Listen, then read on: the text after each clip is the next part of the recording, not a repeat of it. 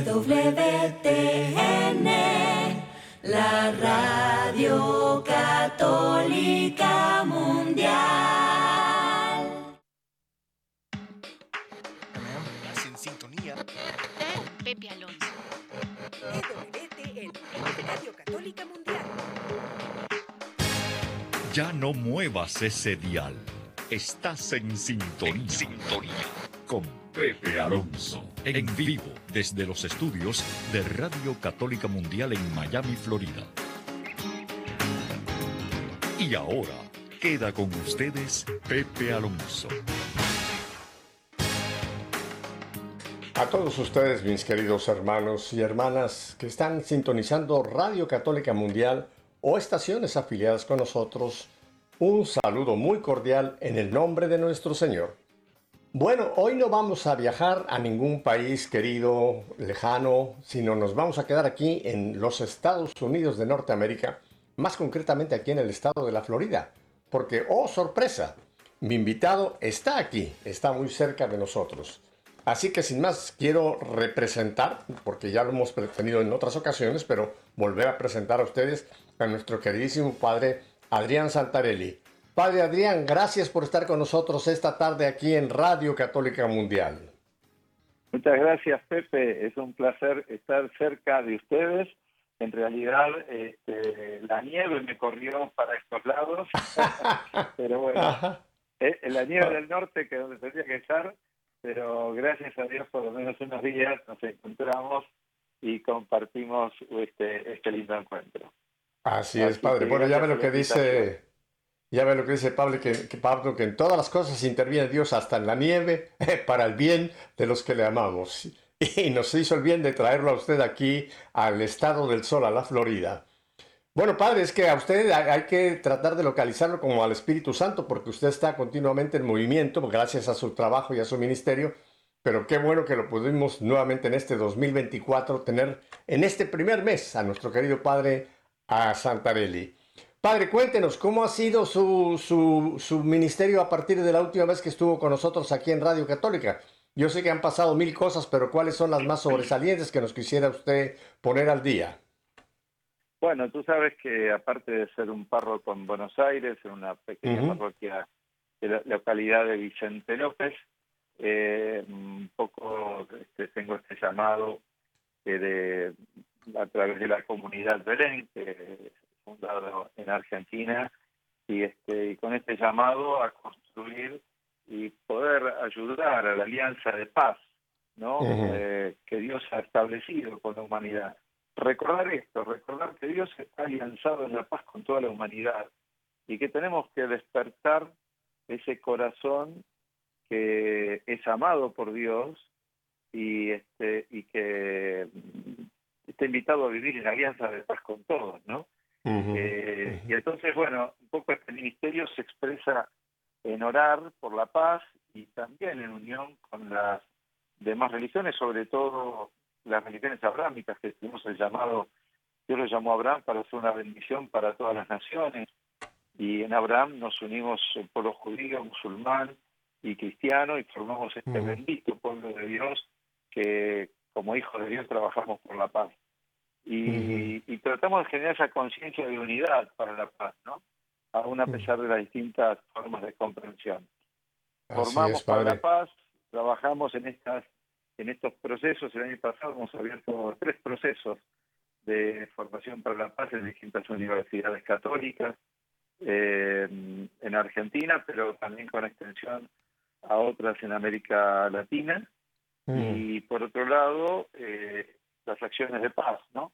Que tratamos de, consolidar también en unión con otras eh, instituciones, por ejemplo, eh, en, en formar este, en, en las universidades también eh, se han formado 200 universidades, han visitado al Papa Francisco de toda América Latina, que son universidades Laudato Si, y bueno, nos encontramos un poco trabajando también para que esa formación para la paz, eh, como el Papa lo recuerda en esta encíclica, ¿no? O sea, eh, hagamos hagamos esta casa común entre todos y Ujú. a- a- y de algún modo podamos eh, limar las asperezas que tantas veces por prejuicios se nos van estableciendo o por juicios sobre situaciones que han sido reales, concretas y suceden, eh, podamos nosotros este, limar esas asperezas y tratar de buscar el bien que está en todos y tratar de entender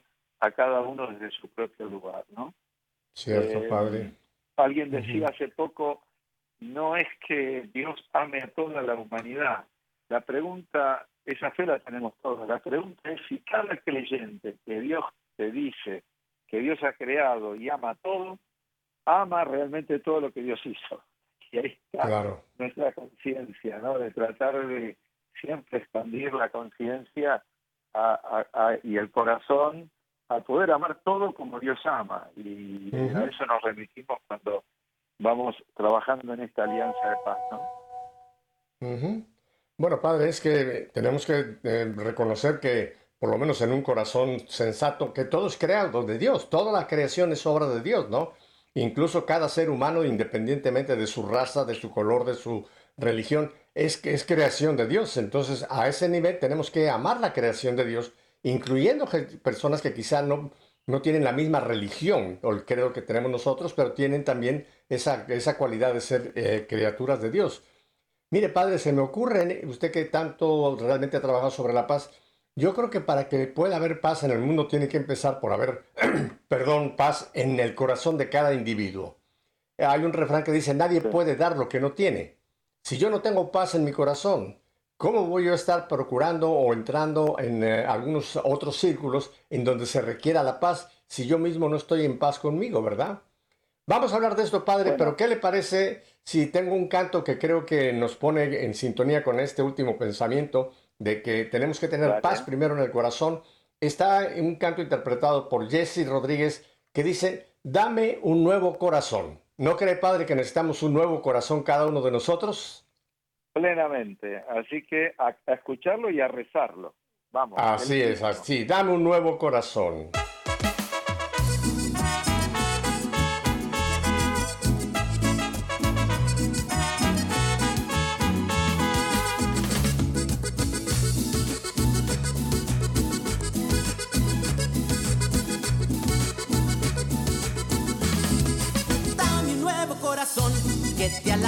Noche y día. Dame un nuevo corazón que te alabe noche y día para alabarte, mi Dios, junto a la Virgen María. Para alabarte, mi Dios, junto a la Virgen María. Dame un nuevo corazón que te alabe noche y día. Dame un nuevo corazón que te alabe noche y día para alabarte, mi Dios, junto a la Virgen María. Para alabarte, mi Dios, junto a la Virgen María. Un pasito para adelante, un pasito para atrás, un pasito para adelante y un pasito para atrás para alabarte mi Dios junto a la Virgen María para alabarte mi Dios junto a la Virgen María. Dame un nuevo corazón que te alabe noche y día. Dame un nuevo corazón que te alabe noche y día para alabarte mi Dios junto a la Virgen María para alabarte mi Dios junto a la Virgen María. Se siente aquí, se siente allá, poder de lo alto bajando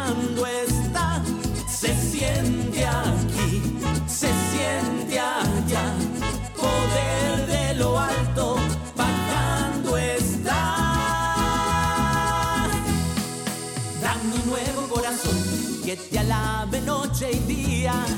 Dame un nuevo corazón que te alabe noche y día para alabarte mi Dios junto a la Virgen María. Para alabarte mi Dios junto a la Virgen María.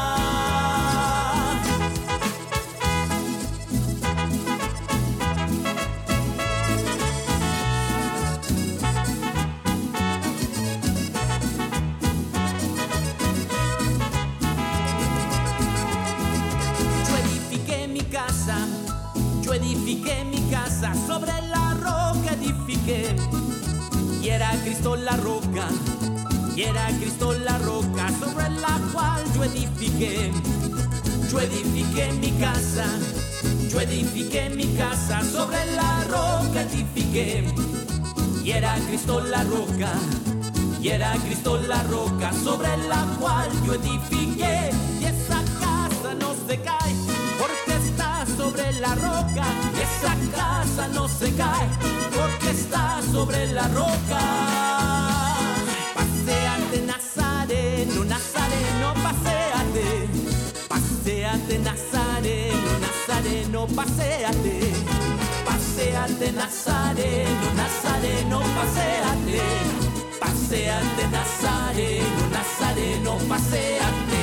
Y esa casa no se cae porque sobre la roca. Y esa casa no se cae porque está sobre la roca.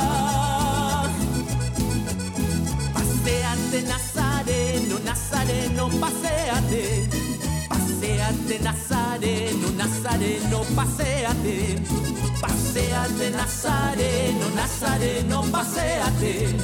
Paseate Nazareno, Nazareno, paseate.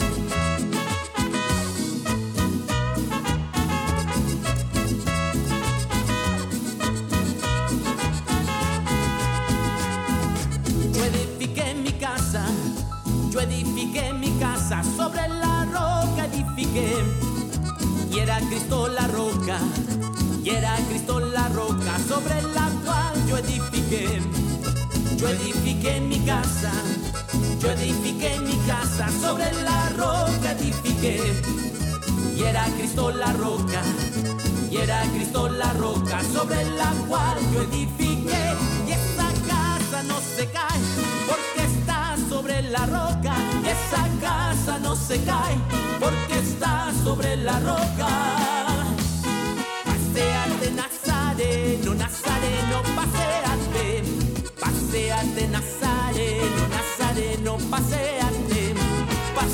Paseate Nazareno, Nazareno, paseate.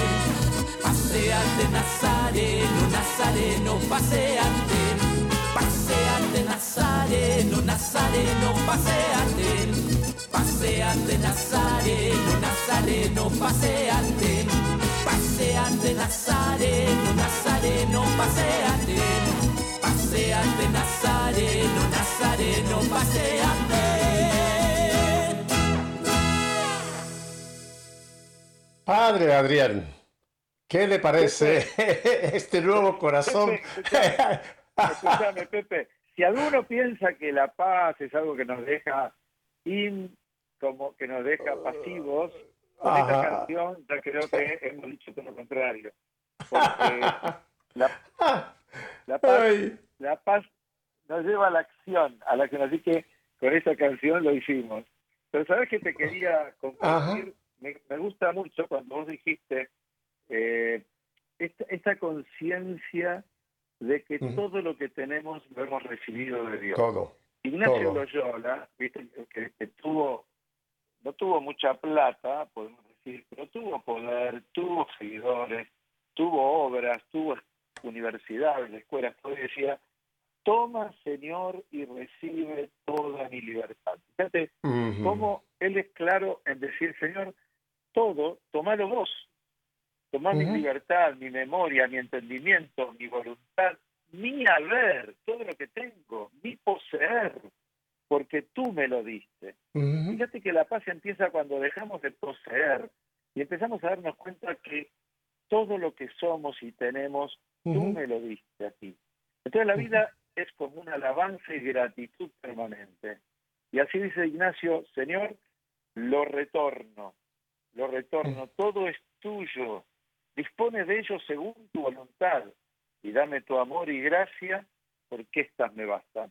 Ahí está toda la obra de un hombre de paz, como también que tuvo muchas, que nos enseñó a combatir espiritualmente, pero la paz parte de decir, me toca administrar lo que me das, lo que soy, lo que están alrededor y todo lo que me llamas a hacer. Ahí me parece Ujú. que cuando la canción, me- me- tu, tu- tu palabra me llevó a pensar en esta oración tan linda que, este, que creo que es la fuente de la paz, ¿no? El no forzar. Muy cierto, muy cierto, padre.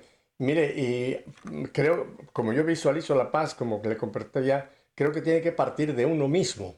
Y creo que es como cuando uno tiene una piedra, esa agua que está que- quieta, que ese círculo se empieza a extender, ¿no?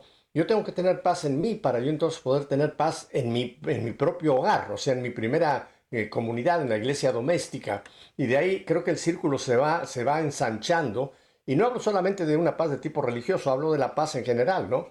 Yo no puedo estar en paz con mi vecino, que a lo mejor es un mal vecino, si yo no tengo primero paz en mi casa y después puedo, pues eh, quizás ser un testimonio para ese vecino con el cual no, no, no quiere alguna relación conmigo. O sea, la paz tiene que irse extendiendo de mi corazón hacia afuera, Padre, y no tratar de yo ser un instrumento de paz si dentro de mí tengo conflictos, si tengo broncas, si tengo problemas con mi primera comunidad, con mi segunda comunidad, con mi tercera comunidad.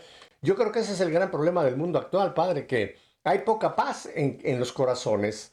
Eh, vivimos bajo una sociedad que nos bombardea continuamente con ese mercantilismo, eh, esos medios de comunicación que están dedicados a darnos malas noticias continuamente. Y hoy día usted lo ve, padre, que la gente vive, vive, no vive en paz, vive en una angustia, vive en una zozobra, vive en miedo y por eso es que tenemos el mundo como lo tenemos, padre, ¿no cree?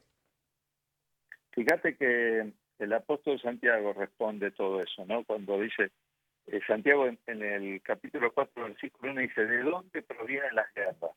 ¿no? Hace poco estábamos en un encuentro y hablábamos de esto, ¿no? Y siempre la palabra de Dios nos da como esas pequeñas perlas que son como puntos de comprensión de, de lo personal y de lo, de lo social, ¿no? Dice, las guerras y las contiendas entre ustedes, dice, pero eh, podemos decirlo entre los pueblos, dice, ¿no viene acaso de las pasiones que luchan en Mm. sus miembros? Y la pasión, dice, es codiciar. Codician y no poseen. Matan, dice. Envidian y no pueden conseguir. En la guerra no se consigue nada. En la guerra se pierde todo. El Correcto. Papa Francisco dice, la guerra es el signo más claro del fracaso humano. Y fíjate vos que la guerra entre hermanos que se pelearon por una herencia es un fracaso. La guerra de un matrimonio que termina en un divorcio es el fracaso no haberse podido entender.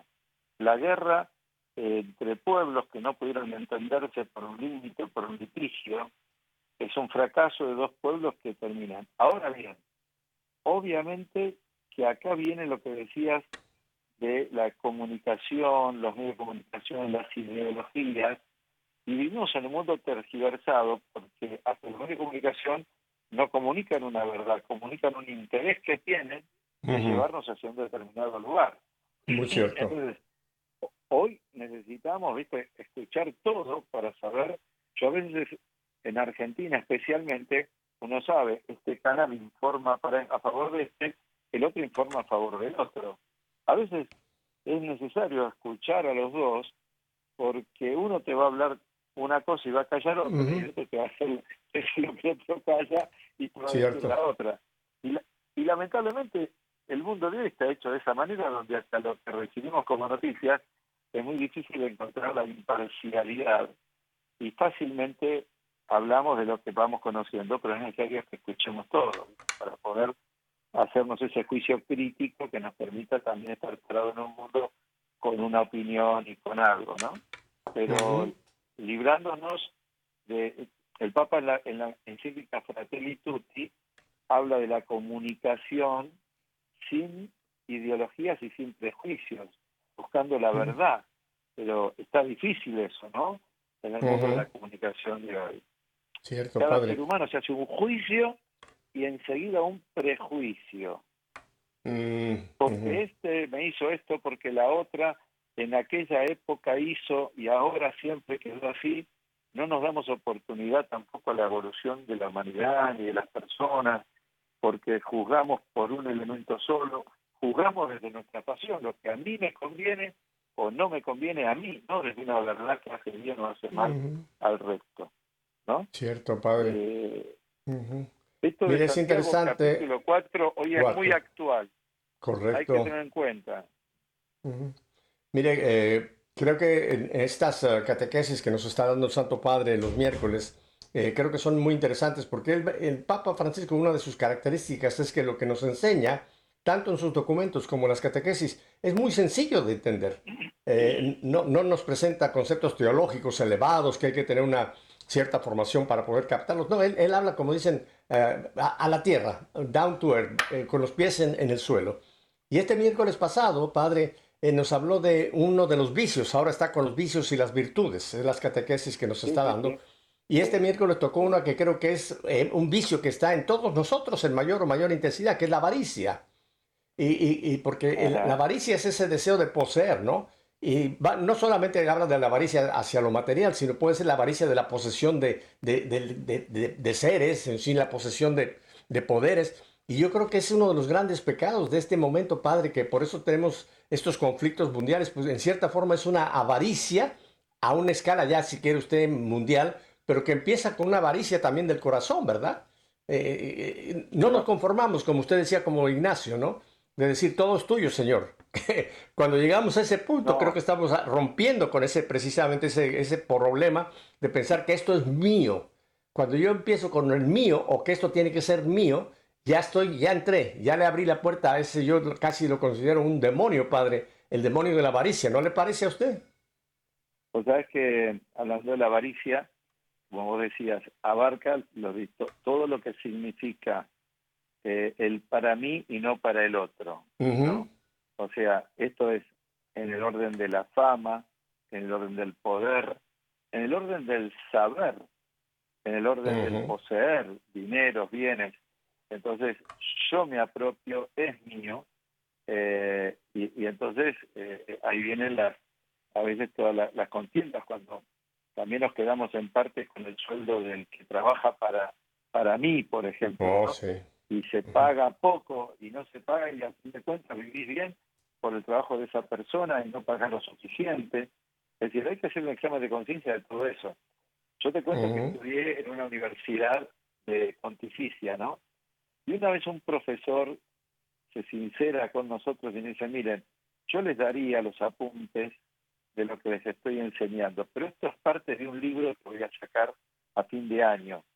Y ya me ha pasado que yo les doy a los alumnos estos apuntes, lo toman otros profesores, y algunos me lo hizo en el último libro que dice, toma lo que yo investigué, lo Ajá. pone en su libro, lo saca antes del mío, y se lo toma propio.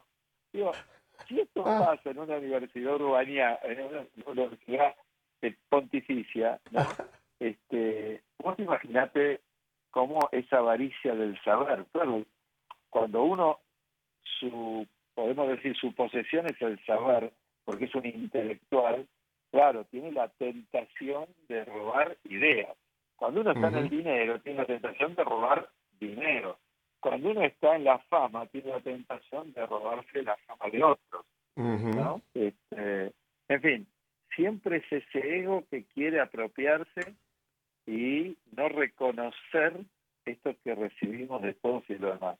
¿Y qué libre se hizo San Francisco de Asís cuando entregó todo? Todo su haber, uh -huh. todo su poseer, y dijo, bueno, al fin de cuentas, mi padre me iba a heredar una gran cosa, no es la mía, era de mi padre, lo hizo mi padre. Yo uh -huh. se lo entrego a los demás, y claro, el padre se quería morir porque la posesión del padre era el hijo, y mostrar en el hijo todo lo que él tenía era, era también. Entonces, eh, qué buen ejercicio, ¿no? El cada tanto reconocernos que es esa desposesión de los bienes y, y poder entregar esto a Dios y a los uh -huh. demás y hacer ese ejercicio de libertad de desprendernos de todo. ¿no? Sobre todo, me estará escuchando alguno que por ahí tiene la casa llena de cosas y le cuesta desprenderse, viste que está el vicio este del acumulador, ¿no? Oh, sí, sí, sí. Eh, el que no se puede desprender de nada. Y yo el otro día me acordaba de una persona de mi parroquia, un hombre que era, un era psicólogo, y tenía ya 94 años, se murió con 94 años, y vino un día con 90 años, y me dice, padre, traigo esta donación en mi cuenta del banco, porque este, estoy repartiendo ya, ¿no? Ya le di lo que le tocaba a mis hijos, lo que le tocaba a mi familia, lo que le tocaba... y tengo cosas para mí, pero yo ya no gasto, ¿vio? Fíjate vos que a esa edad uno puede pensar, y si viene una, una desgracia, si viene un, problema, yo ya no puedo trabajar. Él en vez de pensar en todo eso dice, yo siento que ya me tengo que ir liviano, ¿no? Entonces dice, bueno, le repartí a algunos amigos y me quedaba esto que quiero dárselo para ayudar a la parroquia y demás. Y este hombre era un hombre así, desprendido. ¿no? Este, Vivía en su edificio, y este es un buen ejemplo para que la gente lo copie, más de uno. En su edificio y dice, me llama la atención la cantidad de gente sola que hay. Eh, me encuentro que charlo con uno y con otro. Entonces en el ascensor puse un cartelito que miércoles, si estás aburrido y solo, miércoles a las 5 te espero en el octavo D, ¿no? Y él ahí servía un tecito y todos los miércoles charlaban con todo lo que sentía solo del edificio. Este, bueno, se, multiplicó, ¿no? los té que él hacía, la gente que venía, eh, por supuesto aumentó la comunicación en el edificio porque eh, hacía eso. Era una manera como de poner sus energías siempre al servicio de los demás y a vivir con los demás, ¿no? A nunca encerrarse ni en su dolor ni en sus riquezas. Eh, fue un hombre que me dejó un gran ejemplo y este, siempre lo recordamos con sus hijas que siguen viviendo la parroquia, este, como un hombre que fue ese gran ejemplo de persona abierta, dada, desprendida eh, y siempre con una sonrisa, ¿no? Este, ese hombre, ese hombre por seguro que está en el cielo gozando, gozando de la presencia de Dios, por supuesto. Logró desatarse aquí en la tierra. Vos sabés que en la misa él venía con bastón y viviría unas siete, ocho cuadras con él, ¿no? En la misa se quedaba siempre charlando con alguno y hasta el final. Y entonces le decía, che, Juan, le digo, ¿y hoy con quién te volvés? y qué sé yo, dice, pues esta señora necesitaba. Mm. Y, más de una vez terminábamos llevándolo este, algunos de los que estábamos ahí, ¿viste? porque sabíamos que le costaban los ocho Pero nada, era eso, el olvido de sí, el darse a los demás, y la gente le gustaba mucho hablar con él, y le expresó ese momento de la misa para terminar y, y siempre estarse con alguno, y, este, bueno, era, era un ejemplo ese ejemplo de cómo la avaricia se ve en todo, ¿no? La avaricia te encierra, te hace como autosuficiente, creerte que todo va a depender de vos, que nada vas a recibir de los demás, y a veces, como dice San Francisco, dando se recibe. Cierto. Usted seguramente conoce un canto, me parece, me parece que es de los cursillistas, me parece que lo cantan mucho los cursillistas, que dice, amar es entregarse olvidándose de sí, buscando lo que al otro puede hacer más feliz. Y luego la segunda estrofa dice algo así, qué lindo es tener para dar, ¿verdad? Pero padre, muchas veces nosotros cantamos esto, pero no lo vivimos. Vamos a la iglesia, a lo mejor el coro está cantando este canto y lo cantamos con los ojos en blanco, casi como en un momento místico, pero después volvemos a nuestro hogar y, no, no vivimos ese desprendimiento. Mire, yo creo, padre, ¿qué le parece a usted que incluso en las relaciones más personales, por ejemplo, ¿Cuántas veces hay el, marido o la mujer que, siente que posee al marido o que posee a la mujer? No, yo no puedo poseer a esa persona, yo puedo amar a esa persona y tratar de ser lo mejor para esa persona, incluso con los hijos, padre. Con los hijos también se da mucho ese, ese, no, estos son mis hijos, como una posesión mía. Y creo que mientras no rompamos ese sentido de posesión y los veamos que antes de ser mis hijos son mis hermanos en Cristo, yo tengo que tratarlos de una forma diferente como algo que Dios me ha prestado o me ha encargado para que yo colabore en la santidad de los hijos, la santidad de la esposa, del esposo, de la abuela, de la suegra, etc. ¿No cree que ahí en ese mismo punto de relaciones tenemos que romper un poco esa avaricia de querer poseer a la persona? Y esto lleva a un querer dominar a la persona. Porque si yo la poseo como algo mío, yo quiero que esa persona actúe, piense y responda como, como yo quiero y no le permito a su libertad ser él quien es, ¿verdad, padre? Sí, vos, pero eso que estás tocando responde a una formación y autoformación de todo ser humano, de poder confiar en la vida, de poder abrirse a la vida, de poder generar su autoestima, su seguridad frente a la vida. Pero en el fondo es la inseguridad de querer poseer al otro porque siento, parto desde la carencia. yo Mm. tengo, a mí me falta, entonces necesito generar modos de manipulación de los demás para que los demás Ujú. estén pendientes de mí. Yo tengo que, el ejemplo de mi madre, que hoy gracias a Dios tiene 92 años, vive sola, y hubo un hecho que a mí me marcó mucho, ¿no? Cuando muere mi padre nos llama a las dos horas. Digo, pero mamá, ¿por qué no ¿cuándo murió? No, ya hace dos horas. Digo, mamá, ¿por qué no llamaste el momento que se murió? Porque lo tenía que llorar yo, este es un dolor mío. Mm. Y ahora sí vengan, ahora lo vamos a compartir. Pero hay un dolor de esposa de 54 años de casados que lo tenía que llorar yo. Eso Mm. de hacerse cargo del propio dolor, y ojo, a partir de ahí, bueno, vivimos todos juntos, todos los domingos somos de la familia que todos los domingos comemos los hermanos, con las sobrinas, somos de cuidarnos, de querernos como familia, como hermanos. Eh, eh, pero mi madre terminó y dijo, ahora ustedes no tienen que estar pendientes de mí. Yo sigo haciendo mi vida, ustedes tienen que seguir haciendo su vida y yo voy a tener que hacer. Y bueno, lleva más de quin- 15 años viuda haciendo su vida, su independencia, sin querer generar una carga a nadie. Mm. Este. Eso ya llega al extremo de que ya no se deja cuidar casi. Pero, este, porque ya empieza a tener sus fallas, para. Pero quiero decirte, yo he conocido los ejemplos totalmente contrarios, de madres que dicen, y ahora que me quedé en duda, no tienen que cuidar a mí, porque yo no lo necesito, Ah, sí. porque para eso los crié, para que ustedes ahora me den, ¿viste? De eso. Y yo digo, wow, ¿no? ¿Qué, qué, eh, qué- Yo la verdad que doy gracias a Dios, mi madre es muy devota a la Virgen y yo creo que la Virgen la tiene eh, especialmente cuidada porque Claro. esa entrega claro. y esa generosidad de una mujer Claro. que siempre está a disposición de lo que le pida, pero sin ser una carga para nadie, ¿no? Y- Deje- déjeme le hago una pregunta, déjeme le hago una pregunta muy personal, porque creo que la respuesta va a ser muy linda.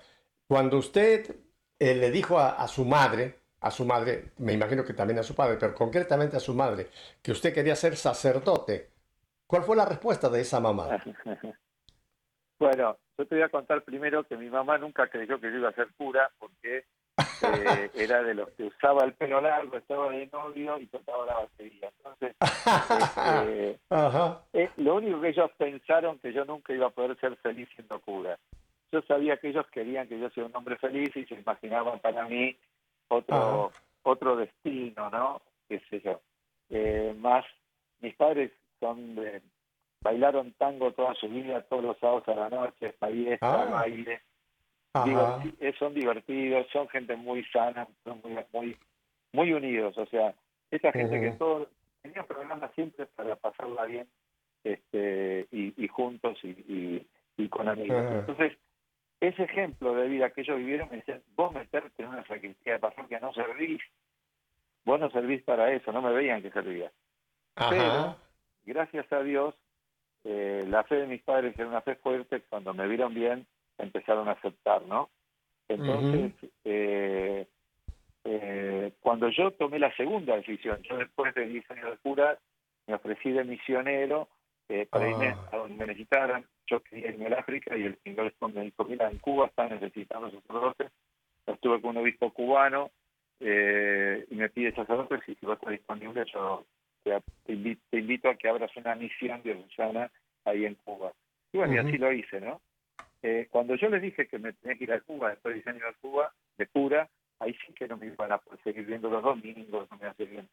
Entonces mi mamá me dijo, mira, cuando entras al seminario me dolió porque perdía tu cercanía, porque sabía que te tenía que entregar a Dios. Pero Ajá. en este momento, ya con tu padre sabemos que tu camino es con Dios y nadie se tiene que interponer a lo de Dios. Donde Dios te lleve, nunca queremos interferir.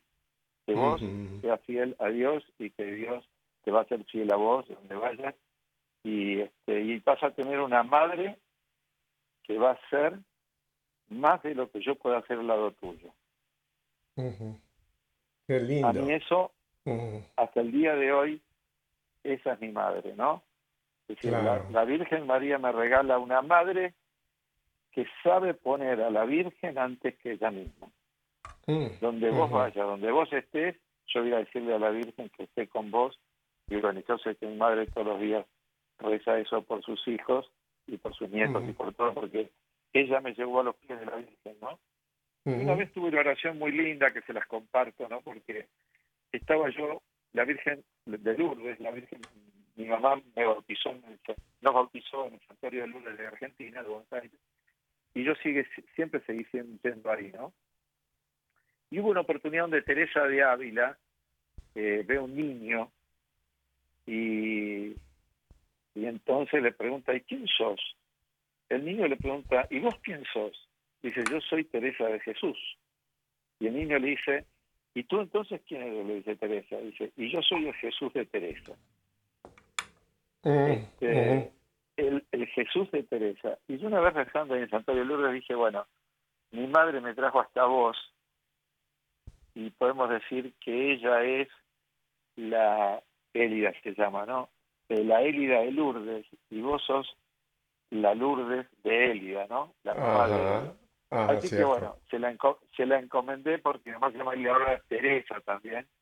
Y entonces este, sentí que había esa fidelidad de Dios cuando alguien le entrega todo, y eso da su generosidad parte de ahí. Entonces, este, a veces es lindo porque, bueno, son ejemplos concretos que uno vive y que reconoce la obra de Dios en ese modo de amar, en ese modo de entregar, este, en ese modo de vivir, ¿no? Este, y, y esto que, que vos decías, y esa fuente de paz. O sea, uno está en paz cuando cuando te cuando sentís, es decir, a mí me duele no poder atenderla más, me duele no poder estar más seguido, me duele a veces andar por muchos lados y no poder compartirlo. Pero bueno, este, sé que sé que en el camino de Dios uno, o sea, la voluntad de Dios es mi paz, decía Juan 23, ¿no? Cuando estamos en la voluntad de Dios, ella encuentra la paz y yo encuentro la paz. Yo lo demás hay que saber trabajarlo. A, una persona, padre, se le, a una persona se le nota cuando tiene paz. Se le puede notar. No, no tiene que ser una persona que venga diciendo, ah, yo tengo mucha paz. No, se le nota. Eh, eh, no se refleja. La, la, paz es algo que incluso antes de que demos palabras o, o demás, simplemente nuestro estilo, nuestra propia persona transmite un poco esa paz. Padre, yo quisiera ahora que nos hable usted, porque tengo entendido que usted va en una misión muy importante ahora a uno de los organismos mundiales, precisamente a hablar de paz. Cuéntenos de este viaje que hará pronto usted a Washington, padre. O a Nueva York, perdón. Bueno, en Washington se realiza, en Washington se realiza todos los años un, un desayuno internacional en el que van representantes de distintos países eh, y también es un desayuno interreligioso, ¿no? Eh, por la paz. Entonces, bueno, yo en representación de Argentina, eh, vamos juntos con un musulmán y también con un judío, eh, y eso este, vamos a participar allí como, bueno, dentro de las actividades que se hacen durante dos días. Por otro lado, la OEA eh, organiza este, un, un evento y en ese evento nos piden hablar también del modelo argentino, porque el Papa Francisco ha trabajado mucho este camino interreligioso por la paz. Por supuesto que no es nuevo, porque el Vaticano tiene el Consejo para el Diálogo Interreligioso, tiene el Consejo para el Diálogo con las Iglesias Orientales, tiene el Consejo para el Ecumenismo, tiene un Pontificio Instituto de Diálogo para el Islam. O sea, el Vaticano de por sí es todo, tiene sus organismos de diálogo con todos esos, pero el Papa Francisco es como que en Argentina, siempre desde que fue Bergoglio, el cardenal Bergoglio, trabajó mucho ese diálogo este, en primera persona y después lo trabajó junto con otros sacerdotes. En este, en este grupo, que éramos, éramos tres, después fuimos dos, este, después quedé yo solo, eh, seguimos con el trabajo ecuménico y el diálogo interreligioso, ¿no? Eh, más allá del, del, del, encargado de diálogo interreligioso de cada diócesis, que tiene que, cada diócesis tiene que tener un encargado de ese diálogo, ¿no? Entonces, este, bueno, yo, por haber trabajado con él, seguimos, seguí, este trabajo, y bueno, y hoy este, vamos, en la hora nos han pedido tener un encuentro para poder hablar de esto. Y por otro lado, en el Parlamento eh, del, de los Estados Unidos se da un encuentro de la Oficina de Derechos Humanos, que en otra oportunidad me han invitado para un evento de paz, y este en el Centro de Paz que tienen allí en Washington, y en esta oportunidad en el Parlamento, y allí también nos han pedido eh, poder decir dos palabras juntos con el musulmán, dada esta situación de, de guerra, y yo creo que, bueno, lo que la espiritualidad tiene para aportar, porque yo creo que en el mundo necesitamos esta interconexión de, de los distintos, o sea, estarán los que hablen de armas, los que hablen de geopolítica, estaremos los que hablamos también desde la espiritualidad, para que el mundo, yo creo que la, la, la, la, la conciencia del mundo va evolucionando, no es lo mismo las luchas de religiones de la Edad Media a lo que hoy estamos hablando de las religiones. Pero hay gente que todavía tiene una conciencia atrasada de guerra de religiones y no esto que el Papa Francisco ha hecho caminar un poco la conciencia mundial desde que plantea Laudato Si como una encíclica ecológica, pero no para el cuidado de la casa común solamente de las plantas, sino también de los seres humanos. Y tiene los, Claro. últimos, los últimos capítulos donde habla de el aporte que las religiones dan hacia la paz y hacia la convivencia. Y yo creo que si hablamos de una casa común que hay que construirla entre todos, no se puede pensar solo en el cristianismo, sino que para cuando uno mira la paz y la convivencia pacífica, necesitamos la unión de fuerzas, ¿no? De poder Claro. escucharnos entre todos, ver qué opina cada uno. Yo creo que frente a la guerra en Israel, por ejemplo, en este momento, no pensamos todos de la misma manera. Tampoco dentro de Israel todos piensan como Netanyahu. Tampoco es que hay un pensamiento único en ningún lado. El mundo mira a veces el mundo todo en blanco y negro, todo en dos colores. Y yo creo que justamente uno de los aportes que tiene el diálogo es escuchar las distintas visiones, cosmovisiones y aportes que se pueden hacer desde los distintos estamentos sociales. Y a eso nos convocan y bueno, vamos a hablar un poco de este aporte que de la espiritualidad. En mi caso no tengo más que hablar que, bueno, la espiritualidad está de alianza, de alianzarnos para la paz, desde el lugar que cada uno puede conseguir la paz y tratar de, de unirnos, aún desde el propio credo vivido en su plenitud por cada una de las religiones, nadie tiene que cambiar nada, solo que la visión de cada uno ponerla en común para poder establecer caminos para la paz y alianzas de paz para un mundo que necesita alianzas de paz detrás de todas las alianzas que hay para la guerra, ¿no? Claro, claro, padre. Eh, a mí me toca estar en contacto con una buena cantidad de gente y una, una de las eh, grandes eh, preocupaciones que en- veo yo que tenemos, tenemos, porque me incluyo en ello, es esta situación que se está viviendo en, pues en la Tierra Santa, porque recordemos que Palestina es parte de Tierra Santa, o sea, todo ese territorio en alguna forma es, es, es Tierra Santa, ¿no? Y, y parece realmente un contrasentido que en la tierra donde Dios se hizo presente, donde Jesús pisó como hombre Dios, pisó esas tierras, hoy día estamos viendo eh, pues esa, esa- ese conflicto tan tremendo, ¿no? Y hay mucha gente que, eh, Bueno. que está juzgando mucho, padre, y ese creo que es el problema, está juzgando mucho a, a los palestinos, diciendo de que ellos son los, los, los, los que, los que eh, cometieron el grave error de invadir Israel y que entonces Israel lo que está haciendo es defenderse. En fin, eh, hay una serie de cada persona tiene un concepto diferente. ¿Cuál, ¿Cuál usted cree que sería el concepto correcto de ver este conflicto que se está viviendo en Tierra Santa, padre? Bueno, primeramente no hay que confundir la política con la religión. Y por otro lado, dentro de las religiones tenemos las, todas, todas distintas posturas. Hay distintos modos de entender eh, el- la fe y el modo de vivir la fe. Hay fundamentalismos dentro de las de las religiones donde hay una lectura fundamentalista ¿no? de los textos sagrados, hay un modo de vivir, y un modo fundamentalista, y todos esos, los fundamentalismos son los que no te ayudan a integrar la otra parte. Es decir, toda, para mí, una, una forma de salir de los fundamentalismos que no nos ayudan es pensar qué lugar tiene el otro, el diferente, adentro de mi fe. O sea, si yo no sé, si en- esto para la Iglesia Católica se llama teología de la religión, ¿no?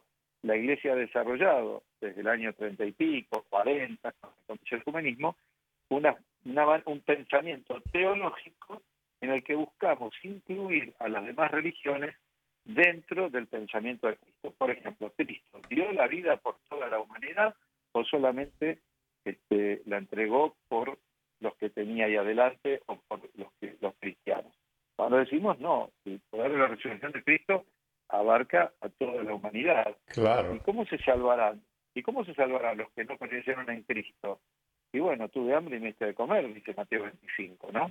Tuve sed y me diste de beber. Quiere decir que hay una posibilidad de salvación cuando fueron fieles a su conciencia, como a su recta conciencia, como dice el Concilio Vaticano II. Entonces, esa es una manera de decir, bueno, incluyo dentro de mi pensamiento, sabiendo que tenemos el camino de los sacramentos como el camino real, el camino más, más perfecto, por decirlo así, pero a su vez no excluyo la salvación de Cristo ¿no? para los demás que no han creído en Él porque han nacido en otro lado. A vos y yo, si hubiéramos nacido en Arabia, que seríamos musulmanes muy prácticos, ¿no? Porque seríamos Mm. personas, somos personas muy religiosas dentro de la fe cristiana, pero si hubiéramos sido nacido en Arabia Saudita, donde no se puede entender ni una Biblia, y bueno, hubiéramos acercado a Dios por el camino que hubiéramos encontrado. Este, no, no, no hubiéramos tenido posibilidad. Entonces, la Iglesia reconociendo ¿no? Eh, eh, esas diferencias y todos esos contextos, dice, bueno, la palabra de Dios nos está dando esta respuesta. Si las demás religiones pudieran hacer el mismo camino que está haciendo la Iglesia, que es un camino de, una amplia ¿no? mentalidad, creo que estaría eh, sería un camino, uno de los caminos por los cuales pudiéramos integrarnos mejor y salir de estos fundamentalismos donde piensan que solamente desde una religión u otra religión u otra religión, sea la que fuere, solo hay salvación hay, hay solamente por ese camino, ¿no? Eh, entonces, dentro de, de- de la guerra te, te encontrás con los pensamientos teológicos, pero también con aquel que tiene solo un pensamiento político y nada religioso, ¿no? Ujú. O donde usa la religión a favor del interés político. Y muchas veces, es más, las guerras vienen cuando se politiza, porque que yo sepa Dios en el Corán, en la Torah y en el Evangelio, y en las demás, por decir así, filosofías o religiones, el budismo, siempre es un Dios de paz. Aunque yo he escuchado que ante esta guerra, cuando fuimos a pedir paz, alguien de otra religión me dice, pero no es un tiempo de paz y es tiempo de guerra. Y hay que pedir ganar la guerra. Yo creo que por otro lado ni los palestinos son tan responsables de estas situaciones, porque lo que está detrás, y de- a la vista lo hemos visto, esto, este fue un signo muy claro, los palestinos vivían abajo de unos túneles hechos por terroristas que decían defenderlos cuando en realidad lo usaban de carnada, porque, porque no se podía hacer una guerra abajo de los túneles sin poder hacerla arriba. Eh, Todo esto, eh, eh, esta- esta- este, este desarrollo de, de- de una guerra subterránea y con todos estos recursos hacía hizo todo muy complejo. Pero en el fondo, cuando uno mira al palestino que sale a hacer las compras toda la mañana, no sé si es un terrorista. Eh, estoy Ujú. seguro que es un hombre de paz que quiere buscar darle comer a sus hijos y vivir una, fami- una vida feliz con su familia. La gran mayoría de la humanidad está de ese lado. Los intereses políticos utilizan justamente después este, los medios de comunicación la- para, para poder transmitir de otras maneras y bueno, y lamentablemente se generan, se deforman, ¿no es cierto?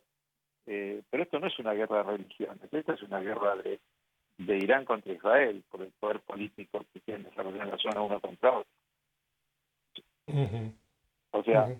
Eh, yo estuve, estuve, a mí me agarró el, el- el- eh, dentro de Tierra Santa el día 7 de El octubre. 7 de octubre. Estaba, Ujú. yo, estaba en Nazaret, sí. Así que, y fui, tuve que ser rescatado por un avión militar en la Argentina. Eh, así que vivimos un poco todo ese inicio de la guerra allá adentro. Y era muy doloroso porque en judíos, en palestinos, en los franciscanos que están allí en Tierra Santa cuidando esos lugares y que viven toda esta situación de guerra, eh, se ve mucho desconcierto. Por eso Ujú. también eh, yo hablo, digo lo que pienso, pero a su vez te digo, para mí es una parte muy pequeña la que puedo decir porque está todo muy tenido de contradicciones cuando también la misma, como digo, las mismas ideologías confunden tanto lo religioso con lo político. ¿sí? Y pero yo volvía por ejemplo con una señora israelí que me decía, mi médico es un palestino. Dice, a mí me, me atiende un médico, dice, y es un hombre amoroso y nos llevamos muy bien. Dice, esto no puede ser una división de israelíes y palestinos cuando un montón de palestinos conviven adentro de Israel y convivimos en paz y bien. No nos pueden dividir de esta manera. Nosotros vivimos otra cosa, ¿no? este, entonces, esos testimonios personales eh, ameritan escucharlos todos y, es difícil hablar desde afuera. Pero bueno, lo que tengo que decir, ciertamente que no es una guerra de religiones, sino que ciertas lecturas religiosas se, eh, o ciertos intereses, ideologías políticas buscan lecturas religiosas que potencien esto como una diferencia de orden. Pero tenemos que salir de ahí y seguir trabajando el acercamiento y el diálogo por la paz entre las distintas religiones. Para mí es una necesidad de trabajar el tejido capilar social para no separarnos ni dejarnos condicionar ¿no? por esta guerra. Cierto, padre.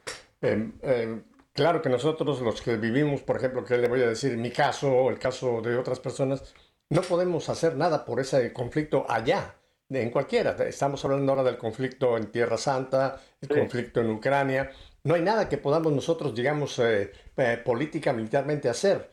Pero yo creo que sería un buen tiempo este padre para que hagamos un poco de un examen de conciencia, ya que tenemos la cuaresma ya casi ahí al pie de, a la vuelta de la esquina de, que empezáramos a, a, cuestionarnos mi propia paz, ¿no? De mi paz en donde yo vivo, mi propia paz personal, mi paz en mi hogar, mi paz en mi comunidad, que empezáramos a ver si yo soy un instrumento de paz aquí, y yo creo que ese es mi granito de arena que yo puedo poner, traer paz al ambiente en el que yo me muevo, al ambiente en el que yo puedo influir, se llama, si se puede llamar esa palabra, eh, transmitiendo paz, ¿verdad, Padre? Y creo que si cada ser humano tratáramos... Dos ejercicios te pondría. a ver, en un par de minutos que me quedan, dígalos. Un minuto. Eh, primero, eh, eso, si tengo paz interior y cuáles son los conflictos que puedo reconocer adentro de mí y tratar de reconocerlos. Pueden ser conflictos históricos, pueden ser más inmediatos. Segundo, esto que dijimos de los visos de la avaricia, de la, envidia, de los, los miedos que tenemos de fondo, las codicias, un examen de conciencia. ¿no? ¿Qué pecados deforman mi manera de ver la realidad cuando la miro desde mis ambiciones de medida? Y tercero, y no menor que los demás, tratar de acercarme a gente que pueda estar pensando de otra manera y animarme a tener un momento de diálogo y encuentro.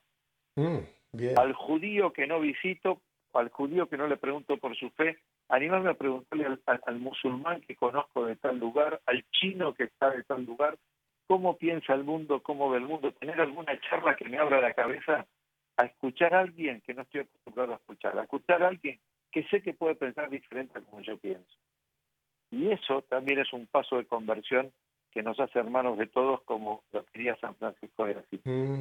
Este, a poder abrirnos a que, el mundo, cómo lo ve el otro, y darme cuenta que el otro ve un lugar muy diferente al mío y que tengo que acercar las diferencias.